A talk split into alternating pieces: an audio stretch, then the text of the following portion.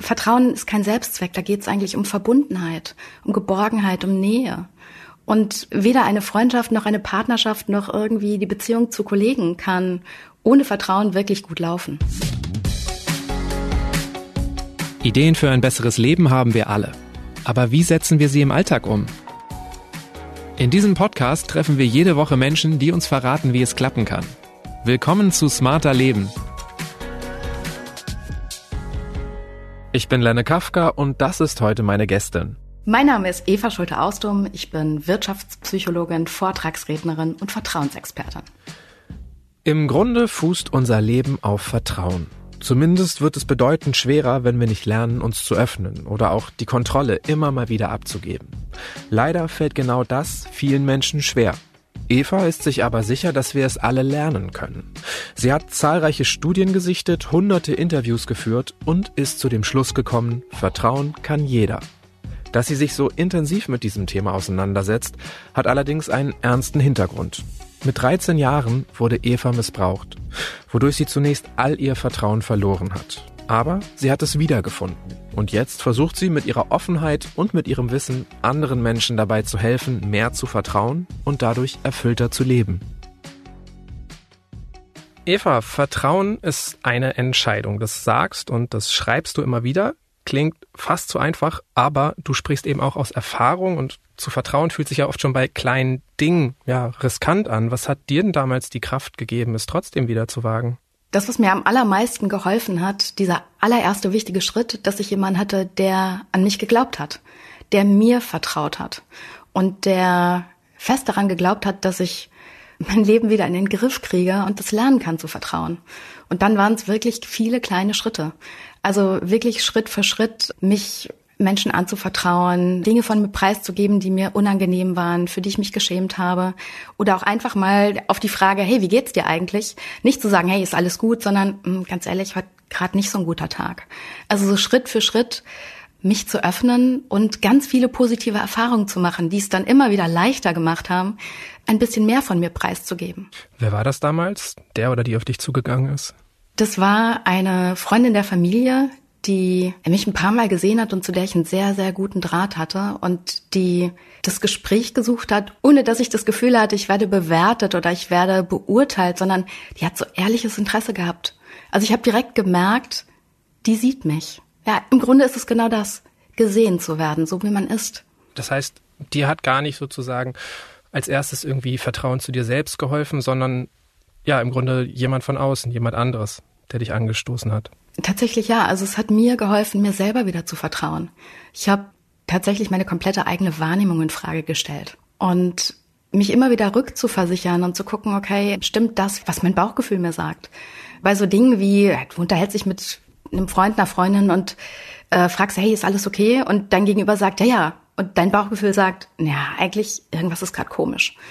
Und da wirklich Stück für Stück mehr auf mein Bauchgefühl zu vertrauen und wieder anders mit Menschen in Kontakt zu kommen. Wie schnell hast du gemerkt, dass sich das lohnt, es doch wieder zu probieren, dass du dich ja letztendlich auch so ein bisschen verletzlicher zeigst, angreifbarer machst, öffnest? Ich habe super schnell gemerkt, dass sich das lohnt zu vertrauen. Ähm, erst natürlich in ganz kleinen Schritten.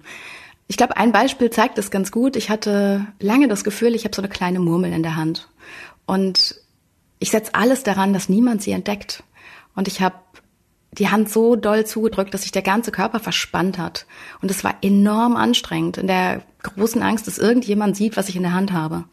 Und erst als ich angefangen habe, loszulassen und einzelnen Menschen kleine Teile der Murmel zu zeigen und ich gemerkt habe, dass die mich nicht ablehnen, dass die mich nicht verurteilen, sondern dass sie da sind, dass sie Mitgefühl zeigen, dass sie Vertrauen auch mir schenken und ich sag mal ihre Murmel in der Hand zeigen da ist mir bewusst geworden, dass Vertrauen vielleicht sogar der einzige Schlüssel für gute, stabile und emotionale Beziehungen ist. Also Vertrauen ist kein Selbstzweck, da geht es eigentlich um Verbundenheit, um Geborgenheit, um Nähe. Und weder eine Freundschaft noch eine Partnerschaft noch irgendwie die Beziehung zu Kollegen kann ohne Vertrauen wirklich gut laufen. Ich wollte dich gerade fragen, was sich dadurch in deinem Leben verändert hat, was zurückgekommen ist. Ist also im Grunde das der Kern. Also wenn wir anfangen zu vertrauen, zahlt sich das sofort auf unsere Beziehungen aus, egal in welcher Hinsicht. Äh, ja, also was ich gewonnen habe, kann ich in einem Wort sagen. Leichtigkeit. wenn ich überlege, wie anstrengend mein Leben früher war. Also dieses ständige Verstecken, das hat mich echt mürbe gemacht. Und das hat mich auch sehr allein gemacht. Also ich habe mich zeitweise wirklich enorm einsam gefühlt, obwohl ich eine tolle Familie hatte, obwohl ich Freunde hatte, die gerne für mich da gewesen wären. Aber dazu hätte ich mich eröffnen müssen. Und erst als ich mich Stück für Stück getraut habe, Dinge preiszugeben, die mir unangenehm sind, auch so Dinge, die man vielleicht einfach an sich selbst nicht so mag. Und darüber zu sprechen, habe ich gemerkt, witzigerweise, wir haben alle diese Mummel in der Hand. Die sehen nur alle ein bisschen anders aus. Die eine ist bunt, die andere ist kariert. Aber in dem Moment, wo wir anfangen, unsere Geschichten zu teilen, das, was uns ausmacht, das, was uns bewegt, entsteht wirklich diese enorme Verbindung und auch in Beziehungen eine ganz andere Tiefe. Mhm. Ich finde spannend, dass du Leichtigkeit sagst. Ich habe mir für dieses Jahr tatsächlich vorgenommen, als Hauptziel mehr Leichtigkeit in meinem Leben.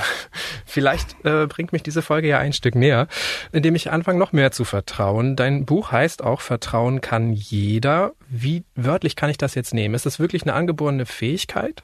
Die Forschung zeigt tatsächlich, die Fähigkeit und die Bereitschaft, anderen Menschen zu vertrauen, die ist angeboren. Also etwa 20 Prozent unserer Fähigkeit und Bereitschaft, anderen Menschen zu vertrauen, geht auf unsere Gene zurück. Dafür müssen wir gar nichts tun. Und das Gute ist einfach, dass selbst wenn wir echt schlimme Dinge erleben, wenn wir traumatisiert werden, wenn wir sehr verletzt werden, diese 20 Prozent die gehen nicht, die bleiben, die sind vielleicht verschüttet und wir müssen ziemlich lange buddeln, bis wir sie wiederfinden aber die sind da. Und weitere 30 Prozent gehen auf unsere Sozialisation zurück, also wie wir erzogen wurden, was uns unsere Eltern vorgelebt haben. Und die allerbeste Nachricht finde ich, die anderen 50 Prozent, die noch überbleiben, die gehen auf unsere Haltung zurück. Ja, wie wir über die Welt denken. Und damit haben wir den größten Teil, ob wir anderen Menschen Vertrauen schenken können und ob wir ein leichtes und glückliches Leben führen, tatsächlich selber in der Hand. Und ich finde das irgendwie sehr beruhigend. Ja, wenn 20 Prozent angeboren sind, dass ja wirklich bei jedem Vertrauensverlust zumindest so eine kleine Starthilfe bleibt in unserem Körper vorhanden. Deutschland liegt im Ländervergleich auf Platz 20, habe ich in deinem Buch gelesen. Heißt, kulturelle Prägung, äh, gesellschaftliche Prägung natürlich auch irgendwie entscheidend. Aber wie misst man denn Vertrauen? Vertrauen misst man, indem man Menschen international fragt, vertrauen sie ihren Mitmenschen. Und da ist ganz klar ausgenommen, nicht Nachbarn, die man schon gut kennt, nicht Familie, nicht Freunde, sondern wirklich grundsätzlich anderen Menschen, denen sie das allererste Mal begegnen. Und international wird diese Studie vom World Value Survey, also die Weltwertestudie, alle vier Jahre in einem Panel gemacht. Die Länder wechseln ein bisschen, so dass man über acht bis zwölf Jahre so insgesamt 140 Länder misst. Und das alle vier Jahre wieder. Ich finde das sehr spannend, denn wenn man sich anguckt, welche Länder vor Deutschland liegen, zum Beispiel der Iran und Vietnam, dann stellt sich eigentlich erst recht die Frage, was machen die Menschen in diesen Ländern anders? Denn da ist der Lebensstandard deutlich geringer als bei uns. Da gibt's auch deutlich mehr Krisen, wirtschaftliche Krisen, gesundheitliche Krisen. Trotzdem sind die in der Lage, anderen Menschen schnell zu vertrauen. Was machen denn die vertrauensstärkeren Länder anders? Was können wir von denen lernen? Ah, das allererste ist ziemlich simpel und äh, vielleicht gar nicht so einfach in der Umsetzung. Das ist der berühmte Vertrauensvorschuss. Die Länder, in denen das zwischenmenschliche Vertrauen hoch ist, das sind alles Länder, in denen Menschen grundsätzlich erstmal Vertrauen verschenken, in der Annahme, dass sie nicht enttäuscht werden. Und bei uns ist ja, also genauer gesagt andersrum. Ähm, es gibt diesen bekannten Spruch, Vertrauen ist gut, Kontrolle ist besser. Äh, wenn wir uns mal angucken, was kostet uns Kontrolle? Weil das Gegenteil von Vertrauen ist nicht Misstrauen. Das Gegenteil von Vertrauen ist Kontrolle. Und Kontrolle kostet uns Zeit, Energie, Nerven und am Ende, wenn man das mal aus Unternehmenssicht betrachtet, eine Menge Geld. Ja, weil Zeit ist Geld. Vertrauen setzt an einem ganz sensiblen Punkt an. Wenn wir Vertrauen jemandem schenken und das im Idealfall auch noch genauso kommunizieren, dann springt bei dem anderen die Ehre an. Und die Ehre, da sind wir alle sehr sensibel. Wir wollen gut dastehen. Wir wollen, dass Menschen uns mögen. Wir wollen ehrenwert sein. Und so sorgt geschenktes Vertrauen dafür, dass eine selbsterfüllende Prophezeiung passiert. Das heißt, das geschenkte Vertrauen, was wir vergeben, das sorgt beim Gegenüber dafür, dass er sich besonders anstrengt, sich richtig reinhängt. Auch wenn er vielleicht eigentlich müde ist oder erschöpft ist oder auch so denkt, naja, ich bin jetzt heute mal nicht pünktlich, ich schreibe einfach, ich komme 15 Minuten später, wie wir das alle so kennen. Mhm. Also Vertrauensvorschuss führt auch zu einer Leistungssteigerung bei meinem Gegenüber. Tatsächlich. Ist das was, was sich Teamleitungen, Führungskräfte auch mitnehmen sollten? Oh ja, bitte. Unternehmen, die eine Vertrauenskultur haben, die haben Mitarbeiter, die morgens motiviert aufstehen, die sich auf den Tag freuen, die gerne zur Arbeit kommen, die vor allen Dingen freiwillig Verantwortung übernehmen. Da muss man sie nicht so prügeln. Die bereit sind, Fehler zu machen und um Hilfe bitten, wenn sie sie brauchen, anstatt Fehler zu vertuschen oder Dinge vor die Wand laufen zu lassen. Und die am Ende des Tages zufrieden nach Hause gehen und dann ist eine Höchstleistung und Erfolg eigentlich nur eine logische Folge. Ist das auch was, was die Forschung bestätigt, dass jetzt zum Beispiel flache Hierarchien sinnvoller sind oder dass da das Maß an Vertrauen höher ist untereinander, zueinander? Absolut. Also es gibt verschiedene Studien, gerade in Hochsicherheitsbereichen, wo man sich angeschaut hat, wann passieren Fehler. Also Human Factor. Und gerade im Bereich der Flugzeugtechnologie hat man festgestellt, dass da, wo die Hierarchie im Cockpit sehr hoch ist, deutlich schneller menschliche Fehler passieren, weil sich die Leute, die in der Hierarchie niedriger gestellt sind, selbst wenn sie Fehler entdecken, sich nicht trauen, die zu melden. Und dann hat man, das war so 70er, 80er Jahre, hat man das herausgefunden und dann hat man angefangen, die Hierarchien in Cockpits zu verändern. Zum Beispiel gibt's heute zwar noch zwei Piloten, früher hat man gesagt, ein Pilot, ein Co-Pilot. Heute sagt man, es, der eine ist der, der das Ganze überwacht und der andere ist der, der fliegt. Aber die sind, egal wie alt die beiden sind, die sind hierarchisch gleichgestellt, damit solche Fehler eben nicht passieren. Aber Kontrolle ist jetzt ja auch nicht generell schlecht. Also es gibt doch auch Momente, in denen das einfach sinnvoll ist. Ich habe, bevor wir ja gerade angefangen haben zu reden, habe ich auch kontrolliert, ob du deine Mikros richtig eingestellt hast. Wann ist Kontrolle sinnvoll oder unter welchen Bedingungen? Ich finde es ein sehr schönes Beispiel. Für mich war die Kontrolle von dir an der Stelle nämlich total hilfreich. Warum? Weil sie unterstützend war. Wir unterscheiden zwischen unterstützender Kontrolle, zum Beispiel, wenn du deinen Kindern sagst, ey, habt ihr die Zähne geputzt? Und die grinsen einmal, man sieht noch die Schokolade zwischen den Zähnen. Dann ist Kontrolle tatsächlich sehr sinnvoll und gut, weil du hast ein Interesse daran, dass die Zähne deiner Kinder gut sind. Und die spüren, ob du sie kontrollierst und dann ihnen hilfst oder ob du sie kontrollierst und damit sanktionierst. Also ähm, die Führungskraft, die bei einem neuen Mitarbeiter einmal durch die Tür schaut und sagt, hey, kommen Sie klar, brauchen Sie noch was? Da ist das auch eine Art von Kontrolle, aber die ist unterstützend. Eine Führungskraft, die alle E-Mails, die rausgehen, jede Präsentation, die verschickt wird, nochmal minutiös prüft und äh, im besten Falle auch noch und im schlechtesten Falle die Mitarbeiter für Fehler rügt. Da ist Kontrolle eher sanktionierend und da wird sie eben als vertrauensbehindernd erlebt. In welchen Situationen glaubst du, müssen die meisten Menschen lernen, noch Kontrolle abzugeben? Wenn es darum geht, um Hilfe zu bitten. Ah. Ich kenne das ehrlich gesagt aus eigener Erfahrung. Ich werde besser. Und meine Freunde werden jetzt wahrscheinlich alle zuhören und lachen. Ich werde in wenigen Wochen umziehen. Und mir haben alle Hilfe angeboten. Und über meinen Schatten zu springen und diese Hilfe für den Umzug anzunehmen, das war so schwer.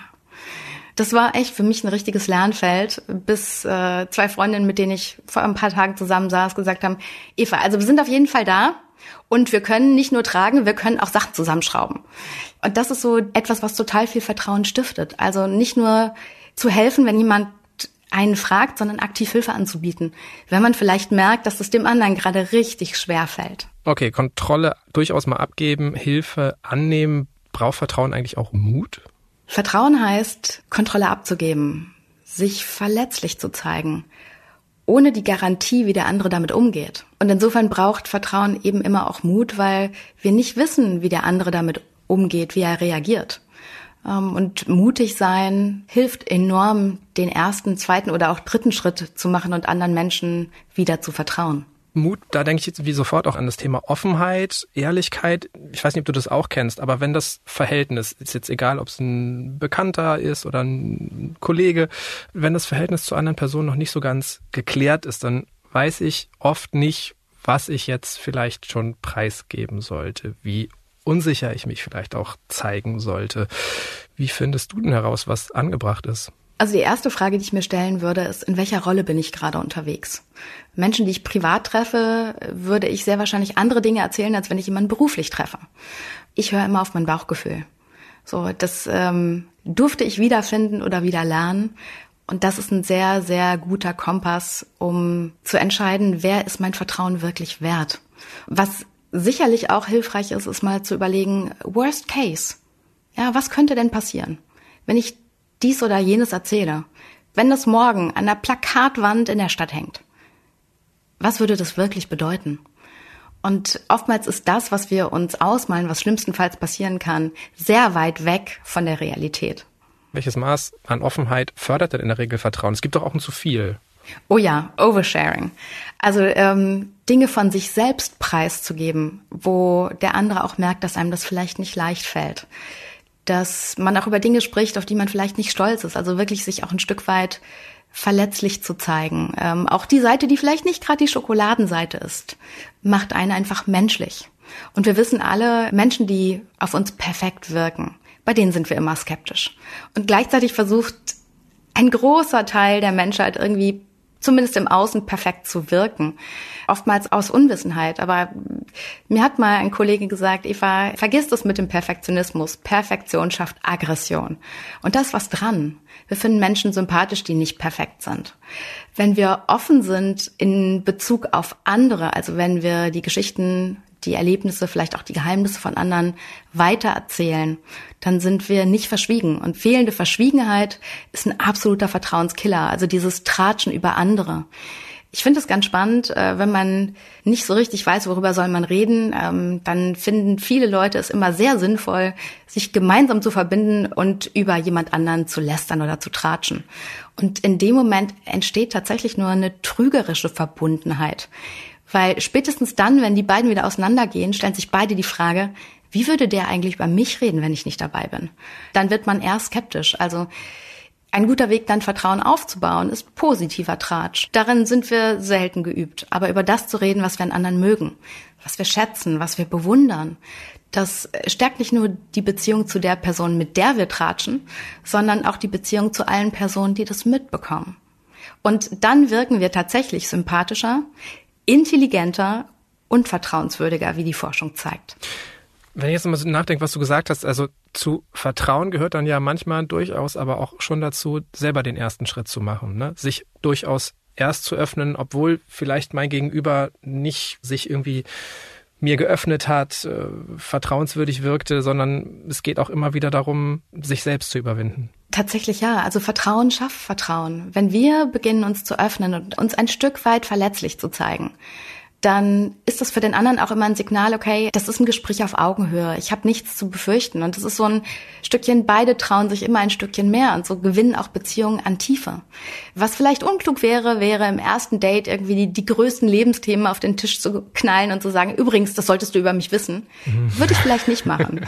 und beim Vorstellungsgespräch gibt es sicherlich auch eine Menge Dinge, die man da vielleicht besser nicht erzählt, sondern für sich behält. Es kommt wirklich auch immer auf die Situation und auf das Gegenüber an. Andersrum gedacht, freut's mich aber ja durchaus auch, wenn sich mir jemand anvertraut. Ich weiß nicht, mir fällt's selbst am leichtesten, glaube ich, bei empathischen Personen. Geht das allen Menschen so? Ist das so auch die Kerneigenschaft, wie man selbst vertrauenswürdig wirkt? Empathie ist einer der ganz wichtigen Bausteine. Also insgesamt sind es neun Bausteine, die sich in drei Säulen zusammenfassen lassen. Das eine ist Kompetenz. Also Vertrauen ist nie ganz generell, sondern wir beziehen Vertrauen eigentlich immer auf eine konkrete Sache oder Situation. Kann er oder sie dies, das oder jenes? Also bei Kompetenz geht es um Wissen, Erfahrung, Fähigkeiten. Hat mein Kollege das Wissen, die Erfahrung und die Fähigkeiten, um mir bei diesem Projekt zu helfen? Wenn wir einen Vertrauensverlust erleben, weil jemand so wenig Wissen, Erfahrung oder Kompetenz hat, dann wiegt er gar nicht so schwer. Das verzeihen wir relativ schnell. Wenn wir allerdings einen Vertrauensverlust auf Basis von zwei anderen Säulen erleben, dann haut es ziemlich rein. Das eine ist Wohlwollen, also meint es jemand gut mit uns? Ist er respektvoll? Hat er ein Interesse daran, dass es uns gut geht? Ja, oder denkt er nur an sich und an seinen Vorteil? Und die dritte Säule ist die Integrität. Also ist jemand integer? Handelt er nach den eigenen Werten und Prinzipien? Ist er ehrlich? Auch wenn es ihm schwerfällt? Und ist er loyal? Steht er uns zur Seite, auch wenn es für ihn vielleicht schlechte oder negative Konsequenzen hat? Und diese drei Dinge, also Wohlwollen, Kompetenz und Integrität, das sind die wesentlichen Kernsäulen, auf denen Vertrauenswürdigkeit eigentlich fußt. Okay, Vertrauen basiert auf drei Säulen aus insgesamt neun Bausteinen oder auch Vertrauensrezepten, wie du sie in deinem Buch nennst. Und diese Anfangsbuchstaben dieser neuen Eigenschaften, die bilden das Akronym Vertrauen. Und das ist immer so was, wo ich skeptisch werde, weil ich denke so, okay, hast du jetzt die neuen Eigenschaften dir so ein bisschen zusammengewürfelt, damit man daraus Vertrauen bilden kann? Wie begründest du es, dass es wirklich diese neuen Rezepte sind? Ich bin in insgesamt neun Länder gereist und habe mehr als 350 Interviews geführt. Mit Vertrauensforschern, mit Experten aus Politik, Wirtschaft, mit den, aus den Medien und auch mit Menschen wie dir und wie mir, weil jeder hat ja seine eigene Geschichte zu vertrauen. Und die Antworten, die habe ich nachher wissenschaftlich ausgewertet. Also für die Forscher unter uns mit der qualitativen Inhaltsanalyse nach Meiring. Sehr aufwendig, sehr langwierig, aber ich wollte ja belastbare Ergebnisse. Das Ganze habe ich ergänzt durch ähm, die Quintessenz von mehr als 200 Studien, die bis zum Jahr 2016 zum aktuellen Forschungsstand gehörten. Und daraus habe ich tatsächlich diese neun Faktoren gefiltert. Ich gebe zu, bei einem Faktor habe ich ein bisschen getrickst. Reliabilität? Richtig. Mhm. Also Verlässlichkeit im Grunde. Genau. Also Reliabilität, das ist das R in Vertrauen, das zweite R. Da geht es um eine Mischung aus Zuverlässigkeit und Beständigkeit. Und im Englischen heißt es dann Reliability. Die Leute, die in der Forschung unterwegs sind, gerade zum Beispiel Sozialwissenschaftler, die werden das Wort kennen. Aber nur zuverlässig zu sein, reicht einfach nicht, um vertrauenswürdig zu sein. Denn wir können uns heute verabreden und sagen, komm, wir treffen uns um 10 und ich bin heute um 10 da. Wenn ich jeden anderen Tag zu spät komme, bin ich einmal zuverlässig. Aber das mit dem Vertrauen würde ich mir dann, was mich betrifft, in puncto Pünktlichkeit nochmal überlegen. Wenn wir aber beständig sind, also wenn wir uns immer wieder in ähnlichen Situationen auf die gleiche Art und Weise verhalten, dann sind wir tatsächlich vertrauenswürdig, weil der andere uns besser einschätzen kann und die Gefahr, enttäuscht oder auch verletzt zu werden, nicht so groß ist. Mhm. Also nicht zwei, dreimal zuverlässig handeln, sondern generell verlässlich sein. Genau. Es kommt auf die vielen kleinen Dinge an, die wir jeden Tag tun. Also alles, was wir tun oder lassen, zahlt entweder auf unser Vertrauenskonto ein oder hebt ab. Dazwischen gibt es nichts. Was sind denn so zum Beispiel kleine Taten, Gesten, Worte, die helfen können? Jemandem sagen, warum er einem wichtig ist. Und tatsächlich auch mal zum Hörer greifen und jemanden anrufen und einfach nur zu sagen, hey, ich habe gerade an dich gedacht, ich wollte einfach nur sagen, ich bin total froh, dass es dich gibt. Der andere wird, wenn er nicht daran gewöhnt ist, sicherlich kurz ein bisschen irritiert sein und vielleicht fragen, ob das wirklich der einzige Grund ist. Und dann zu sagen, ja, das ist wirklich der einzige Grund. Ich rufe dich nicht an, weil ich irgendwas brauche, sondern einfach nur, weil ich gerade an dich gedacht habe. Okay, weil positives Verhalten Verbundenheit fördert und Verbundenheit Vertrautheit, Vertrauen? Ganz kurz gesagt, ja. Und weil es da um Wertschätzung geht. Also wenn wir respektvoll mit anderen umgehen, sich auf Augenhöhe zu begegnen, die Dinge, die jemand anders für einen tut, auch wertzuschätzen und Freundlichkeit und Offenheit. Ich kenne trotzdem niemanden, der, glaube ich, alle Eigenschaften komplett erfüllt. Und du hast ja schon gesagt, Perfektion ist auch nicht alles, ist nicht entscheidend. Ist es nicht auch generell so, dass wir alle in verschiedenen Lebensbereichen mal vertrauenswürdiger sind, mal weniger? Auf jeden Fall. Also Punkt eins, bitte kein Vertrauensstress alles immer zu 100 Prozent zu erfüllen, ist kaum möglich oder sehr anstrengend. Also es geht eher darum, ein Bewusstsein dafür zu schaffen, was kann ich eigentlich tun, um gute, stabile und langfristige Beziehungen zu führen. Und je mehr wir nach diesen Bausteinen handeln, also zum Beispiel Verschwiegenheit, zum Beispiel Ehrlichkeit, Respekt oder auch Aufrichtigkeit, gerade in Situationen, wenn es uns schwerfällt, desto leichter wird es uns fallen, auch mal zu verzeihen auf der anderen Seite, wenn irgendwas daneben geht, wenn wir uns mal im Ton vergreifen, wenn wir mal unpünktlich kommen.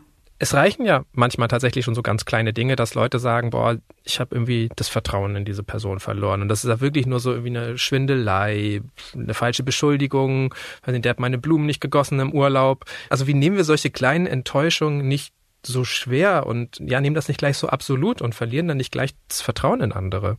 Ein ganz wichtiger Punkt ist, dass wir uns bewusst darüber sein dürfen, dass Vertrauen immer in Bezug auf etwas erfolgt. Und wir neigen dazu, dass wenn unser Vertrauen zum Beispiel in puncto Pünktlichkeit enttäuscht wird, dass wir generalisieren und sagen, der Annika oder dem Bernd, der kann ich nicht vertrauen. Und das ist ein Fehler, weil damit machen wir die Tür sehr schnell zu. Viel wichtiger wäre, mal drüber nachzudenken, Punkt eins, waren die eigenen Erwartungen eigentlich klar? Wusste der andere, was ich von ihm erwarte? Also in puncto Pünktlichkeit, wenn man sich verabredet, ist es eigentlich klar. Aber manchmal werden wir auch enttäuscht, weil wir enorm hohe Erwartungen an andere Menschen haben. Und dann ist eine Enttäuschung tatsächlich auch etwas Positives. Denn eine Enttäuschung nimmt uns ein Stück der Täuschung und bringt uns der Realität ein Stückchen näher. Das heißt nicht, dass das immer bequem ist. Das heißt auch, dass es manchmal ganz schön wehtun kann. Weil wir merken, dass das, was wir von jemandem erwarten, vielleicht vom anderen gar nicht erfüllt werden kann. Okay, das ist spannend, das habe ich noch nie so gesehen. Also, dass eine Enttäuschung ist, der Realität näher bringt. Kein schlechter Gedanke. Ähm, was ich auch spannend finde, ist, du schreibst, dass jemanden zu enttäuschen auch immer die Chance birgt, in den Augen des Geschädigten an Vertrauen zu gewinnen. Klingt gut. Was muss ich dafür tun? Also im Grunde sind es vier Punkte. Das allererste, den Fehler erkennen und sich selbst eingestehen. Ja, weil wie schwer ist es manchmal zu merken, okay, da habe ich jetzt nicht korrekt gehandelt.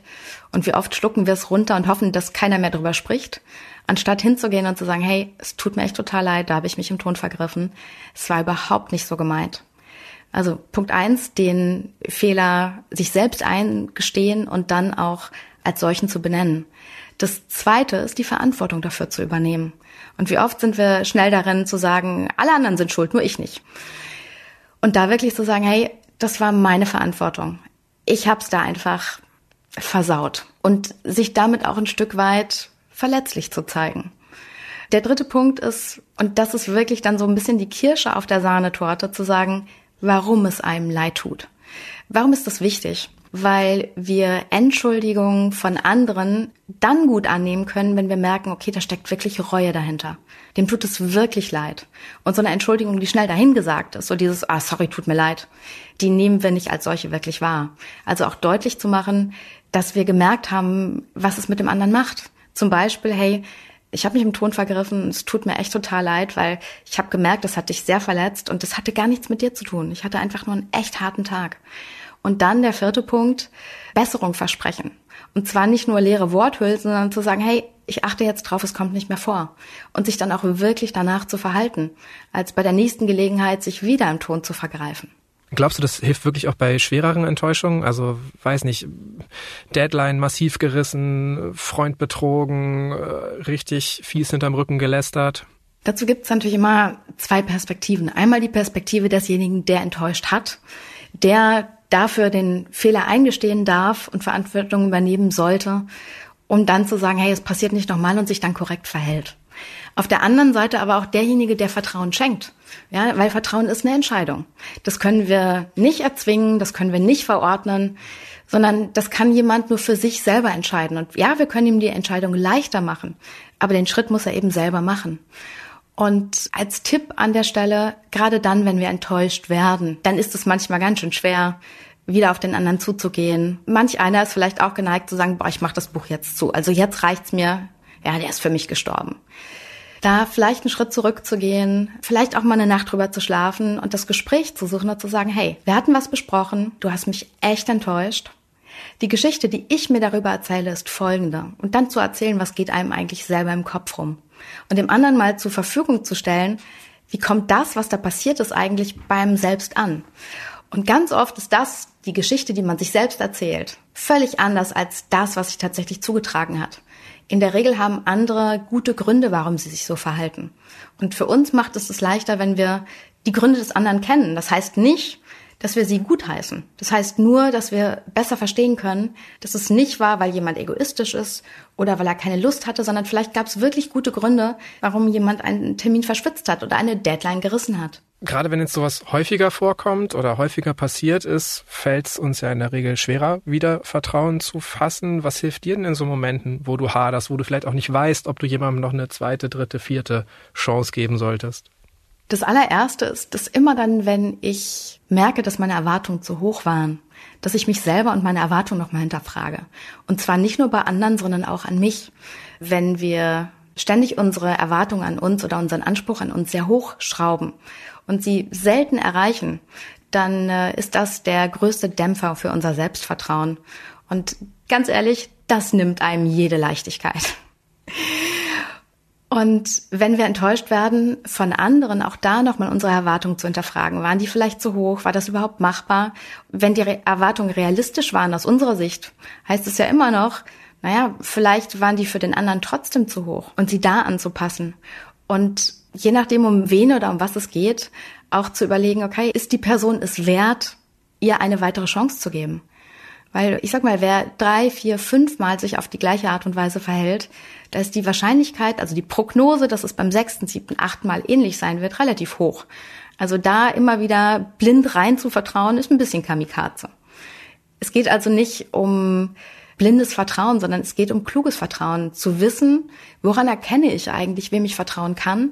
Stichwort die neuen Vertrauensrezepte oder Vertrauensbausteine und dann Vertrauen bewusst zu investieren ja, zwar in der Gefahr, enttäuscht zu werden. Aber die Realität und die Forschung zeigen, dass da, wo wir Vertrauen klug investieren, wir in der Regel nicht enttäuscht werden, sondern sogar positiv überrascht. Kluges Vertrauen, noch so ein Begriff, den ich jetzt von dir gelernt habe, nach äh, unterstützender Kontrolle und der Tatsache, dass Enttäuschung uns der Realität näher bringt. Vertrauen ist dein Lebensthema oder ist zu deinem Lebensthema geworden. Setzt dich das eigentlich manchmal unter Druck, andere nicht zu enttäuschen? Ja, das tut es. Und es setzt mich manchmal auch für mich selbst unter Druck, weil ich einen leichten Hang zum Perfektionismus habe, muss ich gestehen. Und Vertrauensstress. Äh, ja. ähm, und ich mich auch selber immer noch mal hinterfragen darf, wie viel darf oder möchte ich mir selber abverlangen? Wozu ist das eigentlich gut? Also wenn wir wissen, wofür wir Dinge tun, was das Ziel dahinter ist, dann lässt es uns auch manche Durststrecke gut überstehen. Ich glaube, dass mein Anspruch an mich selbst in der Regel höher ist als der der anderen an mich.